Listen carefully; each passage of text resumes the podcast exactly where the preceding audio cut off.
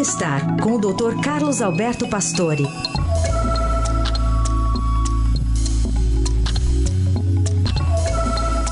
Tudo bem, doutor Pastore? Bom dia. Bom dia, Carol. Bom dia, Heisen. Bom dia. Bom dia, ouvintes. Você vai falar hoje de sono e hoje tem até uma reportagem no Estadão falando que o estudo, tem um estudo da, publicado na Sleep Health, dizendo que começar as aulas mais tarde pode ajudar os adolescentes, porque eles precisam dormir um pouco mais e aí se eles acordassem de melhor humor, até o desempenho na escola ia se sair melhor.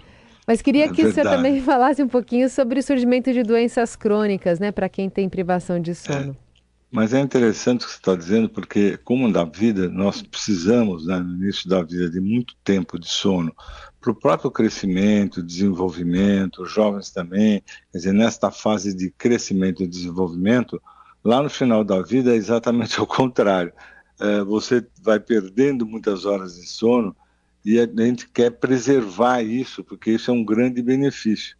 Esse estudo que foi realizado na Inglaterra, na Universidade do Colégio de Londres e na própria Universidade de Paris, eles, eles eh, utilizaram um grupo de 8 mil funcionários públicos britânicos durante 25 anos, com idade de 50 a 70 anos, e viram que dormir pouco, menos de 5 horas, está eh, associado à doença crônica e é que chama multimorbidade, quer dizer, você ter mais de doença, mais de duas doenças crônicas ao mesmo tempo.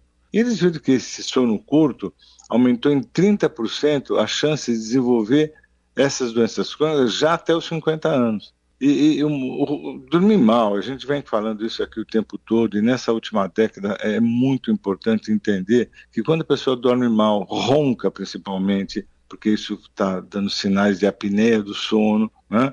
tudo isso traz prejuízo na pressão arterial, nas arritmias, a pessoa no dia seguinte come mais, quer dizer, tem uma, perde um pouquinho até o discernimento para trabalhar.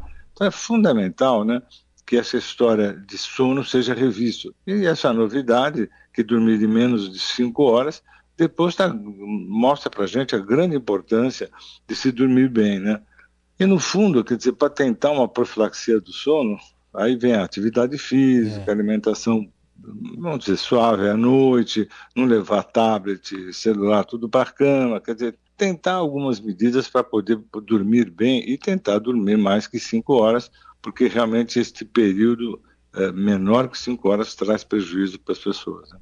É, menor que cinco horas realmente é é difícil até é, desviar né, de qualquer tipo de sintoma que se tenha no dia seguinte, né? É, mas com a idade vai acontecendo, viu? É. Porque você vai perdendo horas de sono. É. E é importantíssimo você criar mecanismo para não perder tanto, né, uhum. Carol? Essa é a grande expectativa. Muito bom. Esse é o Doutor tá Pastor. Bom? E lembrando todo mundo de dormir um pouquinho mais nessa semana tão tensa, né, para o Brasil. Obrigada, viu, doutor? Até quarta.